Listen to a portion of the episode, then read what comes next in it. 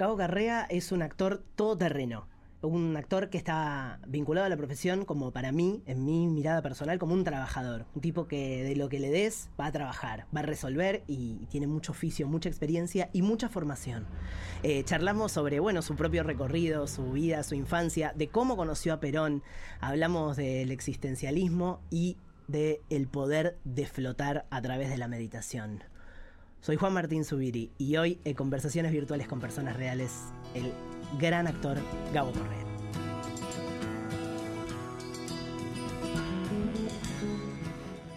¿De, Gabo, ¿De toda la vida o fue un apodo que tuviste después más tarde? me lo empezaron a decir en el secundario y bueno, y yo lo adopté, me gustó. ¿Te gusta? Me gustó y además tenía una necesidad de despersonalizarme un poco. ¿Por qué? Bueno, porque no estaba a gusto con mi propia existencia. Ah, pero tuviste entonces como una etapa así más oscura, decís, esa edad. ¿Qué edad tenías ahí, Gabo?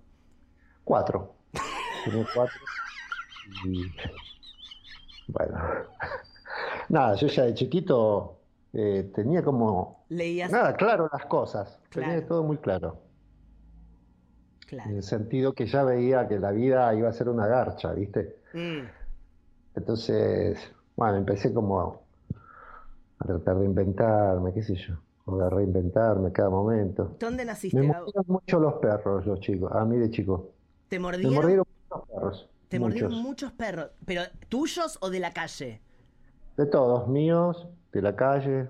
Ve que tengo una, una mala aversión con los bichitos esos. tengo- Pero igual ahora hoy tengo, tengo mucho, tengo perros y me, y, digamos, eh, logré, logramos pasar a otra instancia de amor, de cariño, pero era como algo muy tentador, mutuo. Creo que hay algo de la actuación ahí que, que tuvo que ver. Si querés te cuento la anécdota de la Sí. primera vez que me mordió un perro. Por favor, Yo es lo que más quiero en la vida. Yo tendría un año y medio. Esto, el relato no es un relato que yo me lo acuerde, pero es un relato familiar que se repitió millones de veces. Y mi viejo tenía un perro que se llamaba Tony, que era una especie de, como de un ovejero alemán, pero todo blanco, como el vino. Y Tony tenía mal carácter, ¿viste? ¿Qué sé yo? Y yo, y mi vieja estaba colgando la ropa, ahí en el fondo, este, y me dejó a mí como sentado de culo en el piso. Entonces, eh, yo lo tenía a Tony a la altura de mis ojos, prácticamente como a unos metros, como te, si te dijera, no sé, a 6 metros, 5 metros. Y de golpe nos cruzamos mirada con Tony, ¿viste? Sí. Sí. Quedó así. Tony me mira, yo lo miro y le hago. "Ah". Y Tony, y Tony me mira como así y se le empieza como a temblar el labio, ¿viste? Sí. Y Lo veo y le hago. "Ah", Peor. Y el chabón se ensegueció y me atacó. ¡Pa! Y fue directo a mí. Me pegó acá, si la cámara puede tomar Sí. en el ojo tengo como una especie de, de pequeño tajito que... Claro. ¿Es verdad que haces esta, siempre contás esta anécdota para que te hagan un primer plano de los ojos celestes, Gabo? Sí, lo leíste en la revista Gay Boy, ¿no? En en la- Gay Boy. sí, ahí lo contás, ahí en esa revista lo contás muy bien. Che, escúchame, claro, porque a veces uno no se da cuenta las cosas con los perros, de, de los tratos. Yo tengo una historia muy parecida, era mucho más grande que vos, o sea, mucho más boludo, porque el- vos eras Perdón, te hago una pequeña interrupción. Sí. Tengo un encendedor del mismo color de tu remera. Mirá. soñado. Y yo que traje esta remera con, con el croma atrás que me tuvieron que ajustar todos, les cagué el día hoy, pobres, porque este color, yo tengo atrás un croma. Para, para tener Ajá, el, fi- sí. el fondo, y viste que los cromas son o verdes o este. Entonces yo me sentaba y medio que desaparecía. Les traje, hoy les, les compliqué, pero ya lo, lo ajustaron. Ay, Dios, Si no quedaba siempre como una, como cabeza flotando, era, haciéndote la nota en una cabeza flotadora. Qué lindo. Eso Lo sí. hubieran dejado. Lo hubieran dejado. No, te decía que eh, tengo una historia también con perro, muy parecida, un perro familiar, Yeyo. Yo era mucho más grande que vos, o sea que mucho más responsable, porque vos eras un nene y estaba jugando. Y, y, mm, y le, le quise hablar al oído, no sé qué, qué acción quise hacer con el perro, como un chiste jugando, y lo golpeé, pero yo no estaba en, en el plan de atacarlo, era un juego para mí, ¿no? Yo estaba jugando y, y me sacó, casi me sacó un pedazo de oreja, Yeyo. ¿Viste? Porque uno no, No, se da cuenta que cómo, cómo establece eh, la dominación sobre los perros, esa, esas cosas que ahora, no sé, yo veo a César Millán, el, el, el que le... El mexicano. El mexicano. Y, y, él te explica cómo ponerte, cómo no mostrar, mostrar cierta... Me parece que vos le mostraste eh, cierto dominio en esa acción de, de un niño y él reaccionó como a tu ataque, porque en verdad fue una reacción a tu, a tu, a tu forma, ¿no? A tu... Vos sabías que yo tuve una historia con César. ¿De amor o de conocerse? Las dos cosas. No, de lo primero. O sea, las dos cosas. Las dos cosas. ¿Cómo, ¿Cómo, lo conociste a César? Al encantador de perros. ¿Te, te este, no, la verdad que no quisiera hablar de mi vida privada. Ah, pero. Eh, porque, bueno, nada. Tampoco lo quiero comprometer a él, ¿viste? Porque, bueno, en fin. Está casado no sé, y tiene está, su vida. Está con un dogo. Está con un dogo. Digamos, practica la zoofilia, eso quiero decir, no quiero comprometerlo porque no, nada. Es un delito ya, ya igual. tiene varias denuncias. Es una denuncia fuerte la que estás haciendo. Me gusta porque me vas a dar eh, mucho, mucha data en, este, en esta entrevista. Nada, gu googlealo. Lo vamos a. Poné César Millán Sofilia. Busca. Dogo Millán, Dogo Millán. Y lo, y lo viste además, le pone unos trajecitos sastre al perro, le es una cosa fea la que hace. Claro, obvio. Che, Gabo, obvio. ¿siempre porteño? ¿Sos muy de, de, la ciudad o no? ¿Sos de zona norte? ¿Vos naciste en zona norte? Yo nací en Carapachay, en donde en este momento estoy transmitiendo por, por, por problemas eh, familiares. Estoy, uh -huh. Mi mamá tiene 89 años y bueno, estuvo internada hace poco. Uh -huh. eh, eh, por una neumonía y le hicieron el hisopado, dio negativo dos veces. Eh, nada, es una especie de Highlander, rompe huevos, como todas las madres en general, qué sé yo, y acá estamos bancando, ¿no? Y, es un momento y difícil. Y sí, la verdad que sí, que es un momento muy difícil, ¿no? Sobre todo porque pensaba que vos sos de esos actores que lograron eh, durante mucho tiempo dedicarse solo a la profesión del actor, que en verdad lo que nos pasa a muchos es que como es muy difícil vivir de la actuación, solamente de la actuación, uno va encontrando, bueno, o la docencia o eh, genera un, un, proyectito personal y con eso es una guitita y hace un evento y agarraste al laburito. Me parece que vos durante mucho tiempo pudiste trabajar eh, solamente de actor y, este, y esta situación pandémica debe haber sido muy brava para, para vos.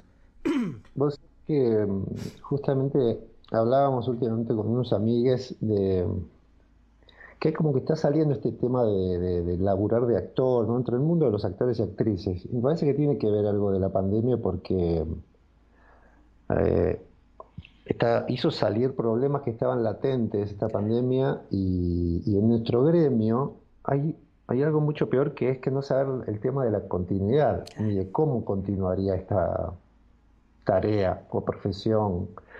Eh, sí, está raro.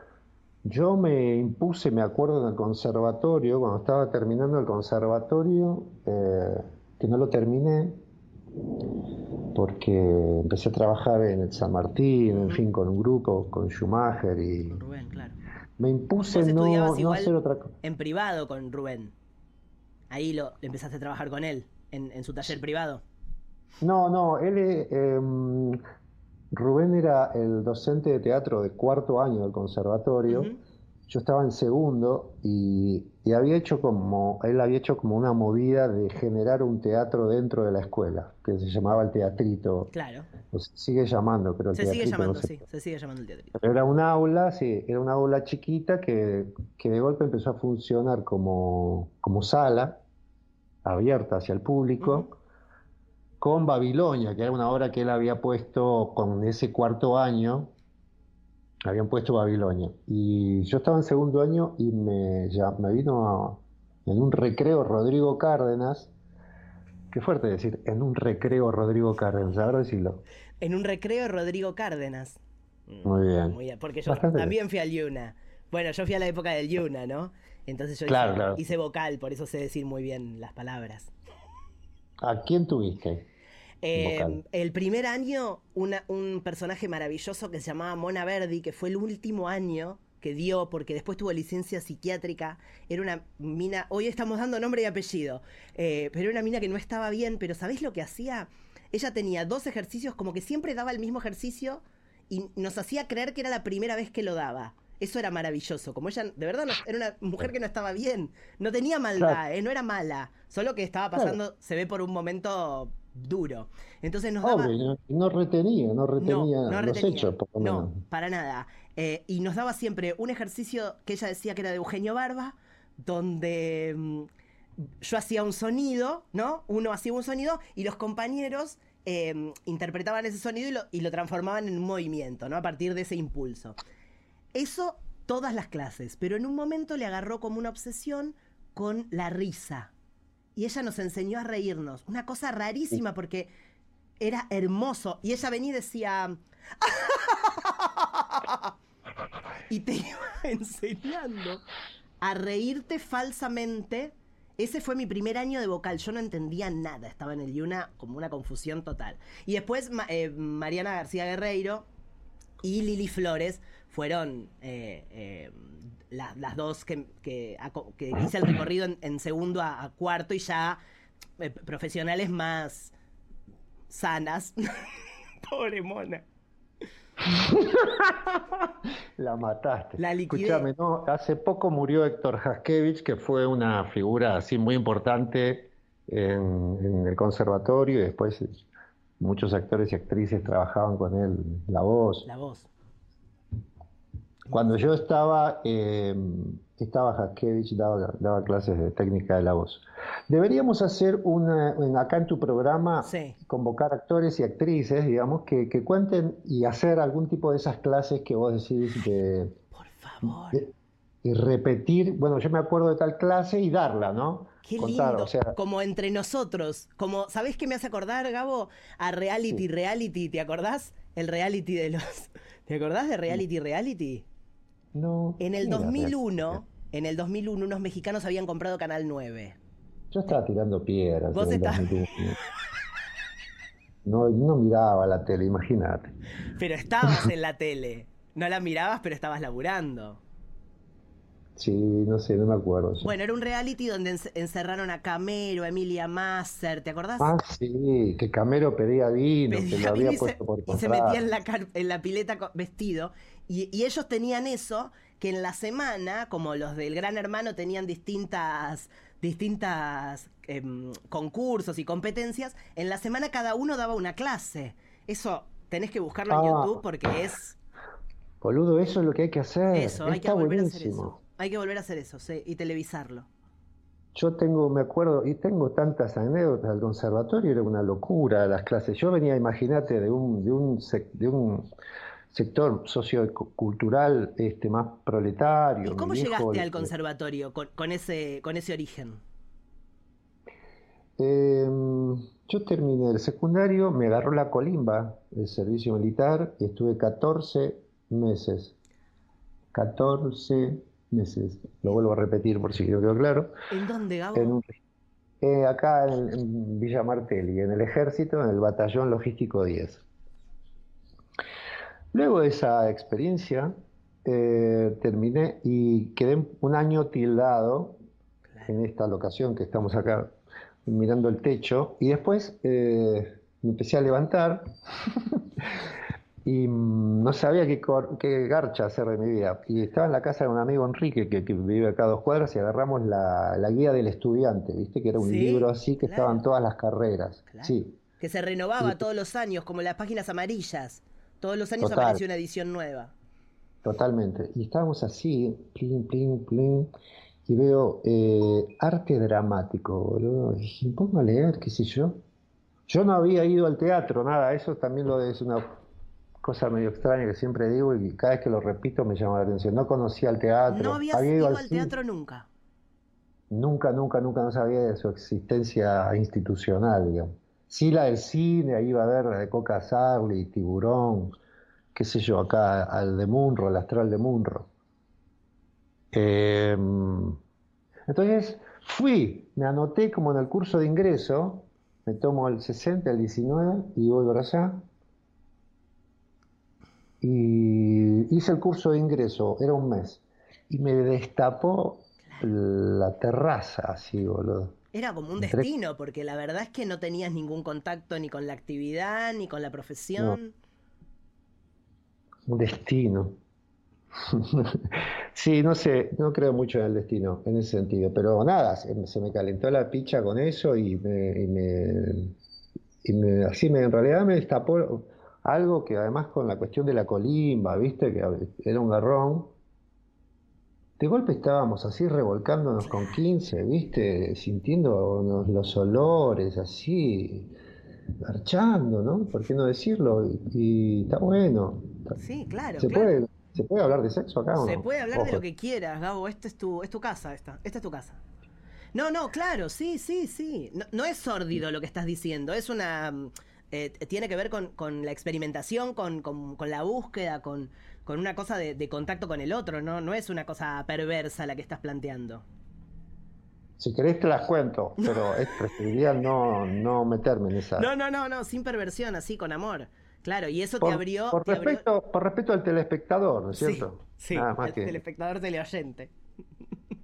Eh, no, sensibilidades, ¿viste? Como de abrir un campo de, trabajo y además algo importante que que es que de golpe eh, había gente que te aplaudía, ¿viste? O que gustaba de lo que hacías. Em, que era eso, como divertirte. Claro. Descubrir algo que como decir, che, este es un espacio de juego en el que además nosotros hacen, qué bueno, boludo, y se copan. Claro. Y yo tengo la eh, sensación de vos como actor, Gabo, que em, tenés un vínculo con la profesión muy, em, por un lado, muy proletario, ¿no? Como un trabajador, un tipo de oficio, como muy... con, mucho escenario y que se ve mucho en tu trabajo, eh, con televisión, digamos, como en cada registro en el que estás, pero también desde un lugar muy lúdico, aunque hayas pasado por, por la instancia académica, digamos. Te, te, veo, mm, a priori no, no, percibiría como una cosa académica en vos, ¿entendés? Lo que, lo que pasa por adelante, eso no quiere decir que no esté, ¿eh? no es no es en desmedro de tu trabajo, al revés, digo, como que lo que se ve por delante en tu trabajo siempre tiene que ver mucho con el juego. Todavía lo tenés eso, no, no se te no se te perdió, no se te volvió una cosa mecánica la actuación. Eh, no, no. Viste, acá entraba la frase perfecta esa de, no, yo en cuanto me empiece a aburrir, me bajo del escenario. Me bajo del escenario kilómetros de aburrimiento tenés, ¿eh? también es aburrido. claro que es aburrido, obvio. Creo que también el aburrimiento, el aburrimiento empezó a tener mala prensa, ¿viste? Hay algo de la, como, como que el aburrimiento era algo que había que evitar. Y es una cosa que hay que habitar también, porque esto es un trabajo, nosotros lo pensamos como tal. Em, más allá de que a veces uno está construyendo desde una cosa más artística y, no le importa el resultado o está investigando algo. Pero esto es un trabajo y lo, y lo respetamos y lo trabajamos como tal. Eh, los pibes que trabajan en un, en un cajero de banco, no van todos los días felices y contentos a trabajar. Nosotros no tendríamos por qué eh, también, mm. digamos, por, qué debería ser así. Ya tenemos un montón de ventajas en nuestro trabajo. También hay que evitar la rutina, la repetición. Eso es parte del trabajo, en hallar, digamos, eh, el oficio en, en, ese, en ese proceso, digamos, de repetir. Hay una condición lúdica que tiene la actuación. ¡Wow! Arranqué. no, no, hoy estás, pero Estoy afinadísimo. Muy afilado. No, que, eh, decía que esa condición lúdica de la actuación eh, hace que. Mm, yo siempre pienso en esta idea del trabajo nuestro, ¿viste? Que decís, nos divertimos y jugamos. Y que en realidad tiene como un efecto con el producto, con el final del producto. Uy, casi me arranco. Lo... O sea, eh, que nos estemos pasando bien buen momento y que disfrutemos, hace que lo que llegue al, público, a quien lo ve, eh, llegue de otra manera, ¿viste? Precisamente, tiene el atractivo de alguien que no se está aburriendo haciendo su trabajo, ¿viste? Y eso tiene como una condición en sí para, para ver o para expectar que es Pero también es un como sí eso, Gabo. Uno le está haciendo creer al público que está disfrutando, que está pasando eso por primera vez. No es real. Sí, obvio. Cuando nosotros, sin ir más lejos, yo esperaba ansioso el momento del beso con vos, y esto lo tengo que decir a público, que eh, para mí era como un álbum, un hito dentro de, esa, de ese cuento de la obra. Era llegar ahí y después nada, continuar, pero... Nosotros hacíamos una obra, voy a poner en contexto, hacíamos una obra que se llamaba Según Roxy y, y, mm, y, era una obra como unos papis del jardín tratando de hacer una obra de teatro y, mi personaje, que era un papá del colegio, era el director y, mm, era el, personaje se llamaba Papá Gay, Marco, y el personaje de Gabo, que era el papá común, como un papá de barrio, en un momento había como un ida y vuelta y, nos besábamos en escena. Y es verdad que era transformador para el personaje. En eso también hablo de tu oficio como actor y de tu, de tu forma de trabajar. De, mm, de, la manera en la que trabajas, de verte trabajar como actor, entiendo que, que, mm, que, vos le das mucho valor al oficio, al trabajo, a la acción, como a lo que estás haciendo en ese momento, como con mucha con mucha dedicación y mucha cabeza. A, veces em, tu humor y tu, y tu y tu liviandad y tu velocidad mental que es muy rápida y esta, esta capacidad de juego que tenés tan grande eh, se pone medio por delante, pero siempre se ve la profundidad de lo que estás haciendo. Y para el personaje era muy transformador ese beso, de hecho. Eh, aunque no se contara en la obra, no era la obra de, de, nuestros personajes, ¿no? Lo que estaba pasando en primer plano era otra cosa, pero, pero vos entendías que ese momento era una transformación para el personaje. Sí, era eh, confrontar al, bicho este que yo había armado, que era como un padre común.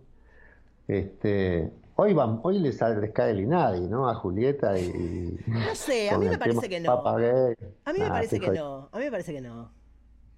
Sí, pero bueno, como que tendía al prejuicio. En el caso de mi, en mi personaje, a la idea del papá común, yo fui directo al común, digamos que lo habíamos ubicado en Warnes, ¿te acordás al chabón? Claro, claro, claro, claro. Sí, sí, teníamos muy clara la historia y eso el público no lo sabe, pero uno como actor construye, sobre todo cuando tiene. Eh, no era nuestro caso porque la verdad que la obra era muy coral, pero a veces a uno le toca ser un personaje chiquito eh, y, eso a veces en la dramaturgia o los directores, capaz no, se, no tienen tanto tiempo de ocuparse y, y los actores secundarios esos actores que sostienen las obras o, de muchos personajes o de personajes protagónicos, suelen tener roles para mí muchos más agradecidos porque te implican a vos como trabajador encontrar estos que capaz en la dramaturgia no está tan claro, está más libre como sos una herramienta para que se cuente otra cosa y entonces a veces los personajes quedan medios planos, ¿no?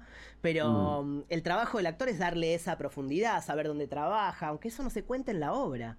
Eso transforma mm. mucho la, la actuación. La verdad, eh, eh, parece una estupidez contado así o pensado así, como que uno se inventa para, para ocuparse el tiempo, pero se traduce en la, en la actuación eso. Totalmente, en realidad es como la gran estructura que vamos encontrando cada actor y actriz en, de su personaje, ¿no? Eso también pensaba recién cuando hablamos de, cuando vos hablabas del laburo de la actuación, eh, en realidad uno va a jugar ese personaje que es divino, ¿viste? Y ese personaje tiene reglas, ¿no? Y a mí lo que más me gustaba de la idea de ese choque del beso era de, que el tipo se creía un canchero y, se había llevado su propio prejuicio por delante, ¿entendés? Digamos, y eso era lindo para contar del personaje, me gustaba como mostrarlo en una ruptura de, quedar expuesto ahí frente a su mujer y a otros papis. Claro en su propia torpeza, ¿no? Mm, mm. este, nada, esos gestos de clown. Y, además, según Roxy, tenía, esto que vos decís de lo coral, tenía un coro de la puta madre, digamos, ¿no? Estábamos todos así en una especie de, ensalada constante haciendo unos... Eh, estaba el, primer campeonato internacional de segunda escena, ¿no? Sí, sí, sí, eh, sí, sí, Estábamos todos ahí. Todos compitiendo ahí atrás, sí, sí, se generó una cosa muy, muy impresionante. Bueno, Mara me decía en el capítulo que grabamos, que grabamos para el podcast, Mara me decía que fue eso lo que ella descubrió que podía hacer comedia. Como que fue Roxy, ella nunca pensó que podía habitar ese, ese lugar. Y es impresionante, ¿no? conociendo a la Mara, eh, no hay forma de no pensar que ella es una buena comediante porque es una persona muy graciosa para, constantemente da mucha risa. ¿Vos en ese sentido, el humor lo tuviste siempre muy desarrollado? ¿Era una cosa, o es una personalidad que se te fue desarrollando? Pero me imagino que ahora, en, función de lo que me contás, em, también puede, puede ser que tu experiencia por, por, em, por, la colimba haya sido como determinante en transformarte en, una personalidad diferente o no, o, esto estaba siempre. ¿Me podrías repetir la pregunta? Sí, claro. Si tu capacidad de humor, esta cosa rápida que tenés, es una cosa adquirida de adulto o si es una cosa de, de tu infancia que ya vino con vos. No, em, tengo muchos hechos y recuerdos de cosas graciosas, pero un poco como decís vos, como cuando, de cuando sos chico, en el caso de Mara, no, no digo que no es chica, la, llamo porque ella no se da cuenta que es graciosa, eh, que pasa mucho eso. Y en la infancia, eh, yo, eh, por ahí, no sé, en la mía por lo menos, me pasaron muchas cosas graciosas que fue, hice reír a, a los que estaban alrededor, pero yo sin saberlo, inclusive a veces me ofendía de que se reían porque para mí era serio. Mm. Eh, hay algo de ese, que también ese, esa, como si fuera la contracara de esa seriedad, que para uno es, algunas cosas son serias, eh, eh, la contracara de eso es, es cagarte de risa, o el humor de eso mismo, ¿no? Yo eso lo descubrí un poco en los tomé dos cursos de clown con Raquel Sokolovich cuando estaba en el conservatorio, cuando Raquel vino de Raquel había ido a Francia a estudiar con Jacques Lecoq eh, y volvió y probó con el primer grupo que probó fue con un, con nosotros que estábamos haciendo creo el primer año, el segundo de, del conservatorio lo estábamos haciendo con, el negro Espeche, con José Manuel Espeche, que era nuestro docente, y ella era amiga, Raquel era amiga del negro Espeche, entonces probó y mm, también me pasó, hubo como algo interesante en, términos de, de aprendizaje para mí. Eh, el clown sí me hizo, muchos lo, lo, denostan, pero a mí me gusta mucho la técnica. Y además es una técnica de humor, y eso te quería contar, un poco que, que mi clown había aparecido como alguien que no entendía de qué se reían, ¿viste? Como tenía como esa condición, ¿viste? Que, que era un tipo, una especie de Buster Keaton, pero más, más enroscado, digamos, no, no tan... No em, consciente, como no se veía desde afuera, estaba muy adentro de la situación. Sí, claro, y reconocía que todos se reían y como si no entendiera eso.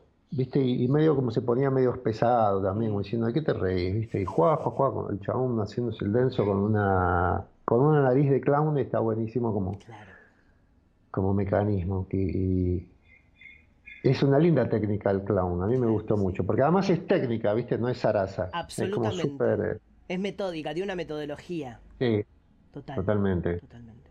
Sí, es una herramienta para mí muy interesante, muy interesante sí, sí, un mecanismo. Y ahora que tenemos eh, a público todo el tiempo, ¿viste? el, nuevo, un nuevo público, público digo, ¿viste? Cuando en el clown te dicen público, tenés que mirar al público, ahora tenés a este, tenés a los dos de acá, que está vos mismo, y vos, que es un quilombo, es un ojo de una mosca grande que tenemos y que nos vamos a tener que que adaptar. Que hacer amigos. Sí, claro, claro, sí, sí, totalmente. Em, Gabo, ¿cómo te llevas con, con, la crítica o con los comentarios, con, ese tipo de cosas? ¿Fue una cosa que te, costó, no te costó? Eh, justo el otro día hablaba un poco, pensaba, no hablaba con hablaba con mí mismo, de, em, eh, de esto, sí, en relación a, también te das cuenta que uno no, Yo a mí me fui dando cuenta que uno no labura para todos. No. ¿Viste? Lleva un tiempo entender que hay algunos que se copan y otros que no, ¿viste? Y que hay gente que come asado y otros que son veganos y es raro eso. ¿Y sabes qué, qué me pasa, Gabo, con esto que decís? Ahora, ahora te dejo terminar, perdón. Em, perdón que te interrumpí, pero me parece que hay algo ahora que... Me parece que es un poco más...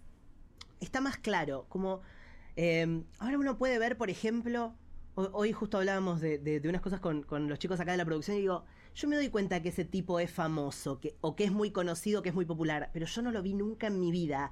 Como hay algo de, cómo se empezó a segmentar la comunicación y sobre todo lo que pasa en redes sociales, donde puede haber un pibe, Gabo, o, un tipo grande o de la edad que sea, con 100 millones de seguidores que vos no viste nunca en tu vida, que no te pasó por adelante. Eso antes era medio imposible. Los que eran famosos eran famosos para todos. ¿no? Les Mm. tenía que gustar a todos, esos grandes, que ya quedan cada vez menos, ¿no? La segmentación hace que es también relajante esto que decís, porque, bueno, yo voy a laburar para esta gente que yo sé que le va a gustar o, o voy a moverme en este espacio con, con más san- sanidad. Pero ni siquiera es como laburar para, ¿viste? En realidad yo me doy cuenta que es, eh, la- uno- yo laburo un medio para mí también, Mm. para lo que tengo ganas de contar. Eh, por ahí es formal, careta, me pasa muchas veces que en general digo, claro, cuando hicimos copy, ¿viste? Una vez hicimos copy y, mm, y copy no lo conocía nadie, ¿viste? Y era como haciendo todos vestidos de mujeres, tirando puteadas, tirando guarradas. Y copy es muy repulsivo, pero es muy atractivo también para algunos. Entonces se hace, lo van a ver algunos, ¿viste? Mm.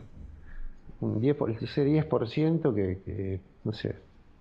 Yo muchas veces me encuentro que lo que hago tiene un lenguaje medio hermético y, y choto y siempre me lo cuestiono, pero me salen así, ¿viste? ¿Qué Claro. sé yo? Claro. No, te preguntaba porque buscando, leyendo cosas sobre vos, eh, hay un, hay un, sabés que tenés una página de Wikipedia, ¿no? Eso es hermoso. ¿La leíste alguna vez? No. Bueno, tenés una página, Wikipedia, claro. tenés una página. Claro, ahí hay de todo, ¿no? Decís, mi vieja te decís que puede tener también. Eh, Bueno, no, Una- no sé. Alguien te la tiene que hacer. Lo que, lo que pasa en Wikipedia es que es una construcción colectiva. Alguien se tiene que sentar a Quiero cerrar, quiero cerremos con esa fla- con esa frase. Alguien te la tiene que hacer. Alguien te la tiene que hacer. Pero es hermoso lo que, lo que suben en, en tu, en tu biografía, porque una de las primeras cosas que comparten de tu carrera es una crítica de la nación donde te no te destrozan, agarran una escopeta y te la tiran. Te la voy a tirar a ver si te acordás. Ah, por favor, dale. Casa de muñecas, según el diario La Nación. Esto está en la página de Wikipedia de Gabo Correa. Escucha esto, Gabo. Gabo Correa se ve como encorsetado en un esquema que le impide cualquier integración al juego de emociones. Le falta convicción a su personaje para que resulte verosímil. Bueno, lo, eh... A ver, ¿me la podés leer otra Sí. vez? Porque hay una cantidad de elementos ahí que para tener en cuenta. Muchos, muchos elementos. Gabo Correa se ve Año, año, decime qué 2001, año. 2001. Do- Casa de me muñecas. estaba tirando piedras. eso. Estabas tirando piedras. Dice, en 2001 actuó en 22 El Loco junto a Adrián Suar con el personaje del padre Lorenzo y en teatro hizo Casa de Muñecas. Según el diario La Nación, Gabo Correa se ve encorsetado en un esquema que le impide cualquier integración al juego de emociones. Ah, que había un juego de emociones al cual yo no podía acceder por el, eh, por el corset. Por el corset que te habían puesto de vestuario. Le falta convicción a su personaje para que resulte verosímil. Y sí, boludo, imagínate, tenés convicción metido dentro de un corset. Pusieron un corset. Te ponen un corset con unas bolitas en los pies eh, y, y un como palo. No, no voy a decir nada, no, no, me voy a- No. no quiero seguir hablando, mira. pero siempre te, te- te dieron risa o, o te pegaron. Una, ahora ni te acordás, pero capaz la leíste No. en ese momento, eh, te, te- te caía mal un comentario así o no? Y sí, obvio, yo creo que sí, sí, sí.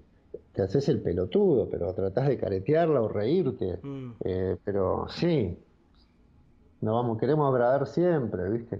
¿Qué sé yo? Hay un montón de críticas lindas también en, en tu Wikipedia. ¿eh? Yo traje esta pues sabía que te iba a gustar recordarla. pero- No, no, me gusta, a mí me gustan estas. Eh, claro, eh, y en criatura, ¿viste? También, cuando hice criatura de Frankenstein también, eh, unas cosas dice la gente, ¿viste? Y está bien, si estamos para...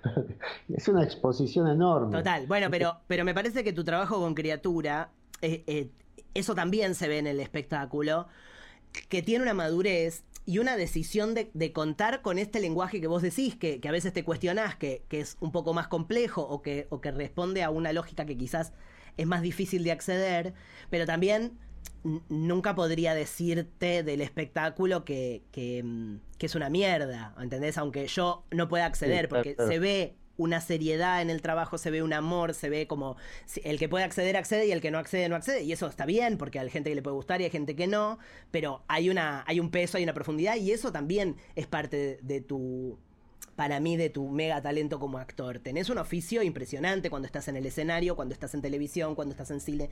En cada registro tenés una velocidad muy grande para acomodarte a la, propuesta, al texto. ¿Eso eh, fue una cosa adquirida o siempre tuviste facilidad? No, no lo sabía. Me acabo de enterar todo esto que estás diciendo. Eh, nada, te agradezco mucho y, te lo voy a creer. Sí. Te lo voy a terminar Lo voy a agregar a tu página de Wikipedia. Dale. Em, no, me parece que mucho de la profesión, de esto de, haber actuado en, cualquier situación, en cualquier lado, ¿viste?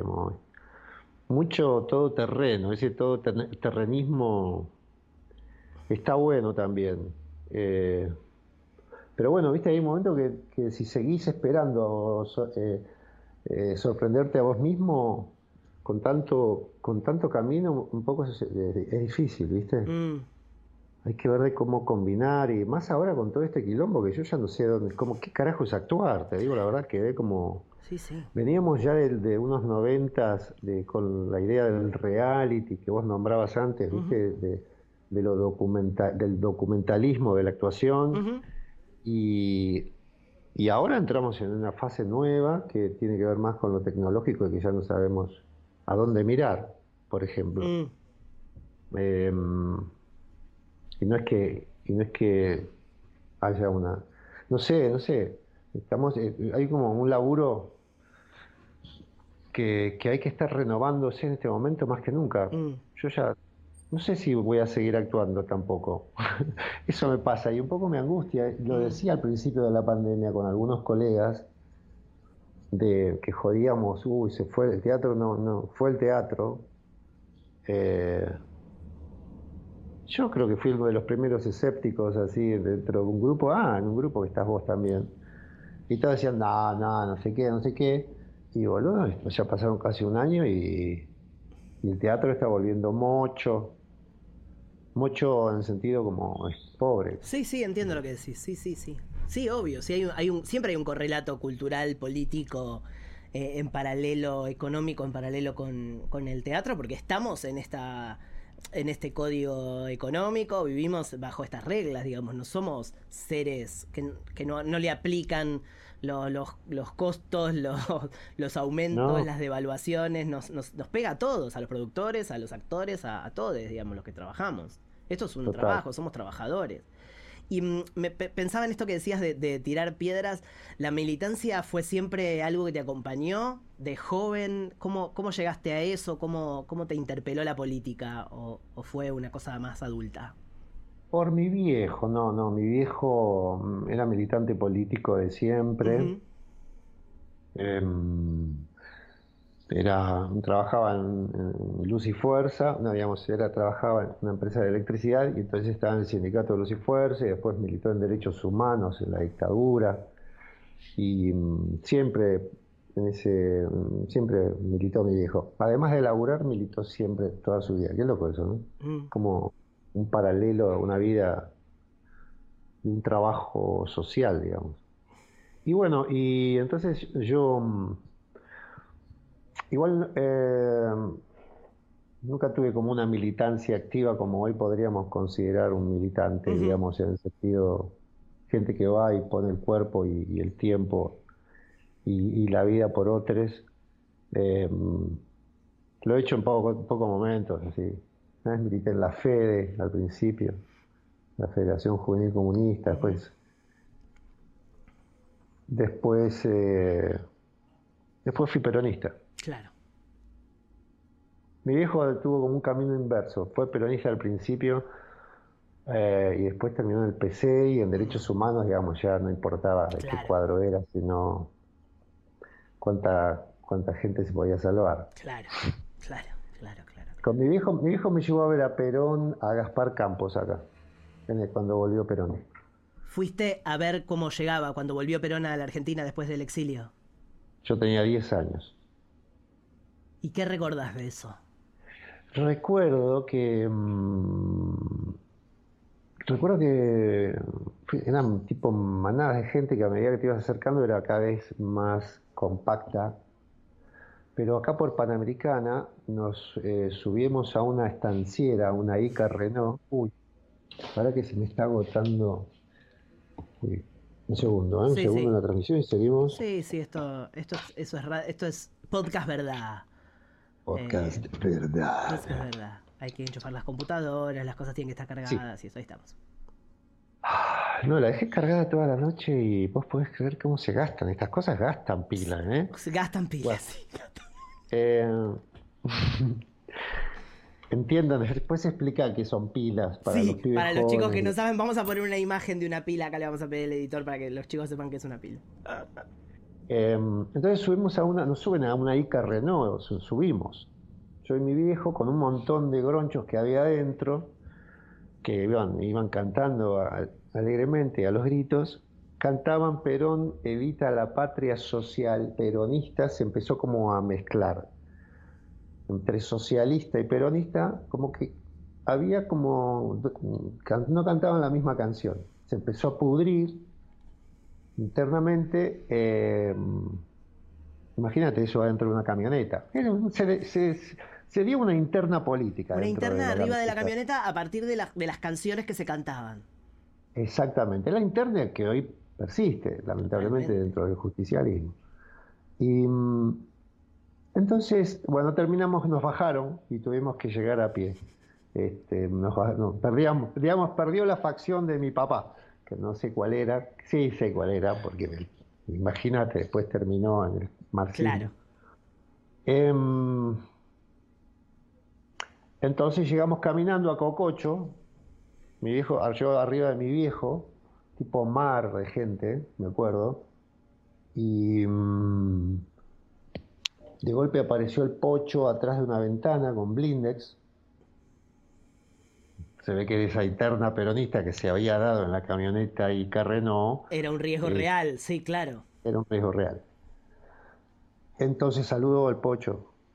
Hizo así, tiró una manito, estalló el estadio y se metió otra vez para adentro. Ese fue mi. Qué bárbaro. Y un periodo de tiempo, digo, pienso la cantidad de tiempo que estuviste hasta llegar a ver esa, esa pequeña acción, que cuánto duró, digo, lo que duró lo otro versus el momento de Perón saludando. No, nada, nada, Es como cuando va Charlie García a las 5 de la mañana, lo estuviste esperando de las 11 y toca dos canciones y se toma el palo, ¿entendés? Yo me acuerdo, me acuerdo una vez en Mar del Plata, mi hermano, mi vieja y yo en el, en el, en el techado, en el, en el estadio techado que tenía Mar del Plata, ahora no sé si sigue siendo así como, es ese estadio, pero hace muchos años, tocaban Fito y Charlie. Tocaba primero Fito, después tocaban juntos y después tocaba Charlie. El espectáculo empezaba a ponerle, no sé, no me acuerdo, pero ponerle a las 8. Llegamos, tocó Fito, nueve y media, empezamos a esperar a Charlie, a esperarlo, a esperarlo. Creo que vino a las 12 de la noche la gente, estuvimos ahí sentados esperando porque esto era así. Era una cosa que esto era, en ese momento, Charlie, funcionaba así y, cuando sacabas la entrada sabías que era ese riesgo que, asumías. Claro, claro. Bueno, ¿qué va a hacer? Nada. Es un señor que se tiró a una pileta de un séptimo piso. Nada, estamos hablando. Es otra, es, es otra medida del tiempo, es otra medida de todas las cosas. Claro, sí, sí, sí, sí. Y Gabo, em, entonces enseguida, cuando empezaste a estudiar, enseguida empezaste a conseguir trabajo, como muy, muy, muy activamente, como fue, muy simple entonces tu entrada al, ámbito laboral, por lo menos en el inicio. Em, empecé a trabajar mucho en el San Martín y en el teatro oficial y paralelamente haciendo cosas en el Rojas, que también el, Centro Cultural Rojas fue como un lugar del, del under que, digamos, parte de la universidad que, que donde pasábamos también muchos que, que, rulábamos por el under, por el paracultural. Mm. Eh, fue un momento de mucha ebullición, ¿viste? También. Mm. Lo que por ahí hoy lo vemos más instalado, como la idea del teatro independiente. Eh, en ese momento era como no había nada. No, se estaba inventando un, casi un género, ¿no? Como, no, no sé si es un género, pero como se estaba inventando un mercado. Eso, ahí está la palabra. Un circuito nuevo, viste, que era una alternativa a, a, lo comercial y a lo, a lo público, institucional, y, y, que además dialogaba con ambos, viste. Mm. También este, fue interesante por eso, porque muchas figuras, este, el Urda, este Tortonese, que empezaron a llegar al mainstream eran absorbidos por la televisión pública, ¿viste? O por el teatro comercial. Entonces ahí se armó como algo que era que dio como mucha diversidad laboral, ¿viste? Y, de, propuesta estética. Claro. Em, y que entonces era un campo como para poder moverse, que era interesante, qué sé yo. Además hacía, siempre hacía publicidad, eh, casting para publicidad, ¿viste? y pelis, qué sé yo. La publicidad es un espacio interesante en el sentido como de la cuestión laboral, ¿viste? porque el mercado está como eh, diseñado un poco así, mal te guste o no te guste, digamos. Hay como una cosa que la, publicidad, todos pasamos por la publicidad, ¿viste? Es como una puerta de entrada. Como que te sostiene otro, otras cosas que no dan un rédito económico. Porque uno podría pensar, cuando uno ve los números de las publicidades o, lo que gana un actor capaz en un día de rodaje en un comercial, parece excesivo, pero eso está, viene a compensar también los huecos estos que también decís vos, ¿no? Como cómo se estructura un mercado con continuidad, eh, cómo le garantizamos a alguien que se formó en la academia, que pensó la profesión, que se dedica profesionalmente a esto y que le pone la cabeza a este trabajo, ¿cómo le garantizamos una, una, continuidad para que ese proceso se transforme en una huella de la cultura que queda para el país, que queda para una tradición, digamos, es, es un aporte que uno hace también. Por eso también es importante, en, función de lo que decís, la responsabilidad del Estado sobre em, darle valor a ciertas cuestiones. Mm, sí, yo creo que, lo que lo que debería ocurrir es, viste, como en China, que todos hacen tai chi, todas las fábricas, todas eh, las escuelas, a las 11 hacen tai chi. Y acá deberías como socializarse el tema de la actuación, yo creo en un sentido, por sus por lo bueno que tiene. que digamos, tiene como unas bondades para la para las personas, para lo vincular, lo social, como que debería haber una algo así, me imagino.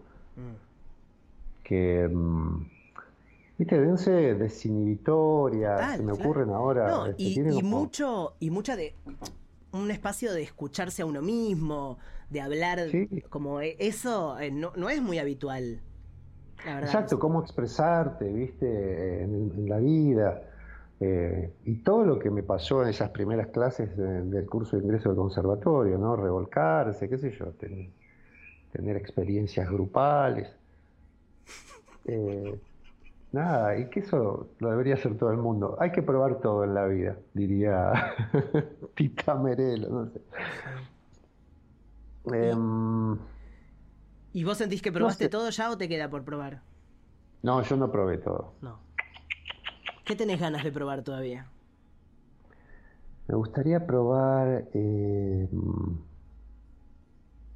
aladeltismo. Volar. ¿Esa sensación es físico tu deseo o es, es eso, sentirlo en el cuerpo?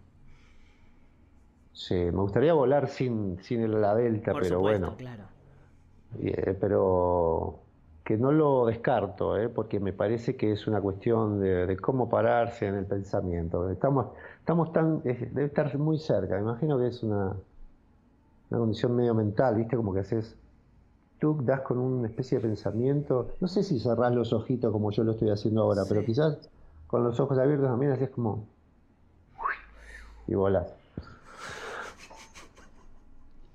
Viste que se ha levitado, hay gente que levita. No, Gabo, no hay gente que levita. ¿Cómo que no? De verdad no. Que flote en el aire no hay, Gabriel. Hay gente que, hay gente en la India que por meditación pierde peso de forma tal que se eleva. No mucho, es verdad, no es que no, no, por unos centímetros. Mirá. Va, yo, yo creo. yo elijo creer. Yo, elijo creer. Sí, no, no, a mí me parece más, muy interesante. Me gusta más este mundo que me planteas vos. Me gusta la idea de flotar y de volar. Y, y Gabo, también esto que decís de, de ser un trabajador, como lo sos, y haber laburado tanto, y siempre pensando como en, en como una cosa medio metódica de, de trabajo, te ha dado unas historias y unas anécdotas increíbles. Eh, tengo una anécdota. Dale. una anécdota. Estábamos haciendo variaciones Goldberg. Sí. Con la dirección de Roberto Villanueva en el Teatro San Martín. Em, este. Entonces Roberto Villanueva había abierto la boca de toda la, de la casa de la Coronado. Sí. Todo, estaba todo el, teatro, el escenario abierto, ¿viste? Sí. Entonces mm, no podíamos cruzar el escenario porque te tenías que quedar en una pata para, para entrar y, y había un tiempo que estábamos esperando eh, y yo estaba esperando con una actriz que no voy a dar el nombre. No. No voy a dar el nombre, pero hacíamos los dos, hacíamos, eh, en ese momento yo estaba en una, estuve probando cosas naturistas, eh, eh, cosas naturistas, ¿no? Como la orinoterapia, por ejemplo, que, que es algo muy recomendable, se los digo, es muy intenso, va rompe con algo de lo cultural, pero es muy antigua, en fin. En una época estaba muy, muy de moda, se hablaba mucho del tema. Ahora no se habla tanto, pero, pero sí estaba muy de moda, claro. Exacto, sí, sí. Em, y estábamos con esta actriz en la pata. Sí. Y me dice, viste, no podíamos cruzar, tenía que, ya, teníamos que salir los dos en cinco minutos. Y me dice, me estoy meando, me estoy meando. ¿De dónde meo? Digo, no sé, eh, me ahí, había una botella de plástico vacía, ¿no? Entonces como se la, se la acondiciono como para que pueda mear. Claro. Hizo así. Entonces fue y meó, ¿no? Entonces no sabía qué hacer con la botella. Y, le digo, déjala, boluda. Le digo, después lo, la, me da vergüenza, los técnicos, qué sé yo. Hizo, clac, así, tuc, tuc, tuc, tuc, y se la clavó y salimos. Ah, listo, ya está, dijo como. Pero fue como un código que teníamos. Claro, porque, eh, porque estaban los dos en la misma, digamos. Vos también. Porque estábamos los dos en la misma y. Y nada, lo compartimos. Qué fuerte los escenarios. Son, son, pasa de todo los escenarios. Pasa de todo, pasa de todo ahí atrás. Sí. Y hay como una urgencia para ir a cumplir como tu tarea, ¿no? Como tenés un tiempo real, físico y tenés que, tenés que llegar a escena. No es, no es como un trabajo que uno, bueno, se atrasa un poco y, asume como las consecuencias. Ahí hay algo como de La de agosto, la de agosto, la anécdota de agosto, ¿cuál era? ¿La de ¿era algo que pasaba con el público? Contá lo que quieras, Gabo, lo que tengas ganas. No, que en agosto eh, fue muy fuerte una vez lo que nos pasó, me acordé de otra, de otra. Esa es la historia que, te que, quería, que querías que cuentes. Ah, no, bueno, tengo otras que por ahí no puedo contarte. por, eh, eh, se había, estábamos haciendo agosto que duraba como tres horas. Eso, entonces cierro la historia de agosto, que era, era una obra muy importante, que viene de Broadway, que llega a Buenos Aires, con un mega éxito que es el, trampolín, digamos, de, Claudio Tolcachir al, mainstream. Sí, él venía trabajando mucho en el teatro independiente, pero esta fue su primera obra. Un elenco enorme, eh, Mercedes Morán. Eh, aparte en cantidad y calidad. Eran muchos actores y muy, muy famosos, muy arriba, muy primera A todos. Em, y una vez, era una obra muy larga que duraba casi tres horas con una escenografía importada gigante, enorme, en el Nacional era, ¿no, Gabo? No, en el... El eh, Metropolitan. No, en el... Uy, enfrente del multiteatro. El de acá, claro, el de este lado. Tenés razón. Em, sí. Eh, ah, se nos fue a los dos. Es una actriz, no me viene el nombre. Bueno, era una obra muy larga, muy larga. Sí. Y ahora sí, contá, tu, historia que es hermosa. No, no es hermosa, entonces es otra, ¿eh? No, no, no, sí, ya sé, ya sé que no es hermosa. Estábamos, estábamos, estaba actuando Norma, Norma Leandro, estaba cerrando un final, qué sé yo, Eh, que además nos, me acordé, nos pasó, tuvimos tanto tiempo que nos pasaron muchas cosas. Me acuerdo nos agarró la pandemia del, del de, la, gripe, la gripe A, sí, sí, que era un flash estar actuando y ver toda la platea llena de gente con barbijos, que parecía que éramos nosotros los actores, actrices, el virus, ¿viste? Era muy divertido. Yo jugaba con eso. Y mm, no, eh, era tan larga la obra que por ahí pasó por eso, que estaba Norma en el escenario al final y dijo como si te dijera una frase, y se nos murió el tío, y se escucha en, la, en la platea, y sigue Norma hablando, ¿viste? ¿Qué sé yo? Y un murmullo, médico, médico, y, se nos murió el tío ahí, en, el, en la quinta fila, de posta. En la fila. fue un momento en donde se detuvo se detuvo la teatralidad, viste, se prendieron las luces, se lo atendió y, salió, salió, vino la ambulancia y se lo llevaron muerto. Ya para mí estaba muerto. Tuvo un infartazo, le agarró un bobazo al señor en el teatro y, se murió. No me acordaba que terminaba así la historia. Me pensé que se había descompuesto nada más. No, no. Y además todos ahí en el escenario, ahí como, viste, eh, compartiendo con la gente la, la realidad. Claro. La realidad, ¿viste? Se detuvo todo. En un momento, ¿viste? Cuando mirás de afuera y decís, ¿qué, ¿a dónde estoy? ¿Qué estoy viviendo en este momento? Qué locura. Y seguimos después. Qué simbólico, ¿no? Eso también para pensar un poco la vida, la muerte, ¿no? Bueno, ¿qué, ¿qué iban a hacer además si no? Morirse en un teatro, qué bárbaro. Qué bárbaro. Lola Membrives. Lola, ¿viste que era una actriz? ¿Viste que era una actriz? Sí, era una actriz total. el Lola Membrives. El Lola, el Lola. Qué impresión, qué impresión. Qué linda sala. Qué linda sala. No, y bueno, y, nos pasó de todo. Nos pasaron muchas cosas.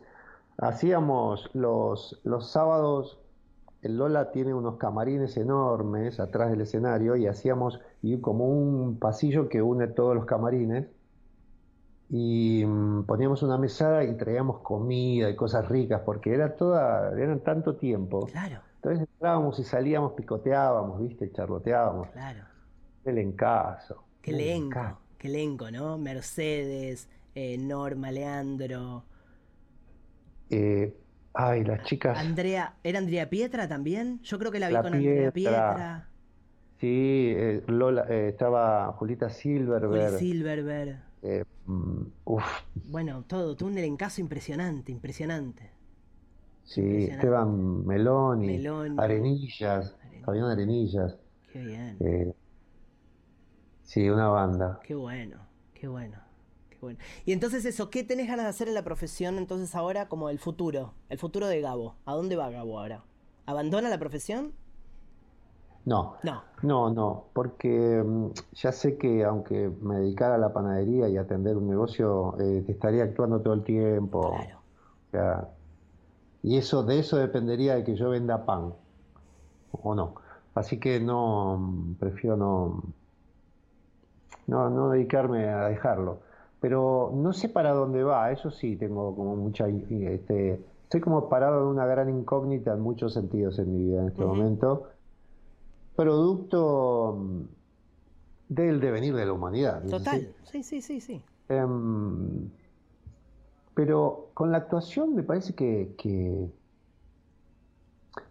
Bueno, voy a empezar a trabajar algo de, la docencia y de la, de la, de la transmisión de esto hacia otros. Claro. Que para vos es nuevo, ¿no? Como lo, estás descubriendo. No, clases, pero es, es nuevo en el sentido. Yo di una época, di bastante clases en el Rojas, después privado, pero es un, era un espacio que eh, siempre lo hacía como por una necesidad por ahí económica. Y hoy está más en, el, en el plano del deseo, como, como encontrar ese lugar. Más en el plano del deseo, ¿viste? Como de la transmisión real. Eh, más que tiene que ver con este formato, ¿viste? En este, este formato nuevo también, que es como eso, ver qué, qué, qué, se puede producir del otro lado, como, una, como un experimento también, y eso, me, interesa. Sí, sí, porque te despierta, te aviva, te, te levanta. Sí. Bueno, la verdad que sí. Me, me, gustaría mucho actuar, tengo muchas ganas, extraño mucho el escenario, extraño mucho, extraño mucho actuar eh, cine también, ¿no? esa, esa construcción del relato con la cámara. Por ahí, entonces eso. Contar un personaje. Qué mm. bueno, qué bueno. Bueno, Gabo, hablar con vos es no solo mi regalo de cumpleaños preferido del día, sino. ¿Hoy cumplís años? Hoy, Gabriel. Boludo. En este mismo momento. Pero, ¿cómo ya tendríamos que haber prendido una vela, aunque sea? bueno. Bueno, gracias, Gabo. Hablar con vos es siempre eh, no solo divertido, porque hay una profundidad, hay una inteligencia, hay una reflexión de la profesión que siempre es muy interesante esa ida y vuelta. Así que muchas gracias de verdad por dedicarte hoy a estar acá. Gracias a vos, Juancho. A mí también me gusta charlotear y te extraño y, a ver cuando nos vemos y nos tomamos unas birretas. Por y saludos a todos por ahí y feliz año. Feliz año para todos y a todos les pido que por favor se suscriban, que comenten y que compartan en la red social en la que estén viendo este podcast o escuchándolo. Y nos vemos en el próximo episodio. Gracias, chao.